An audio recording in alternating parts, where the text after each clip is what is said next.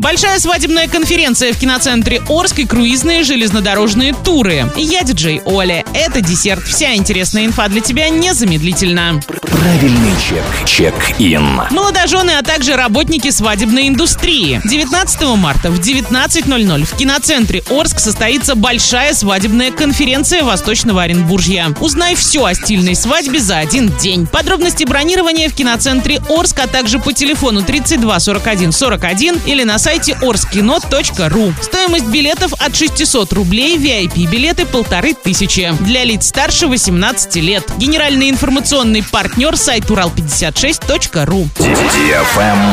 Лайк.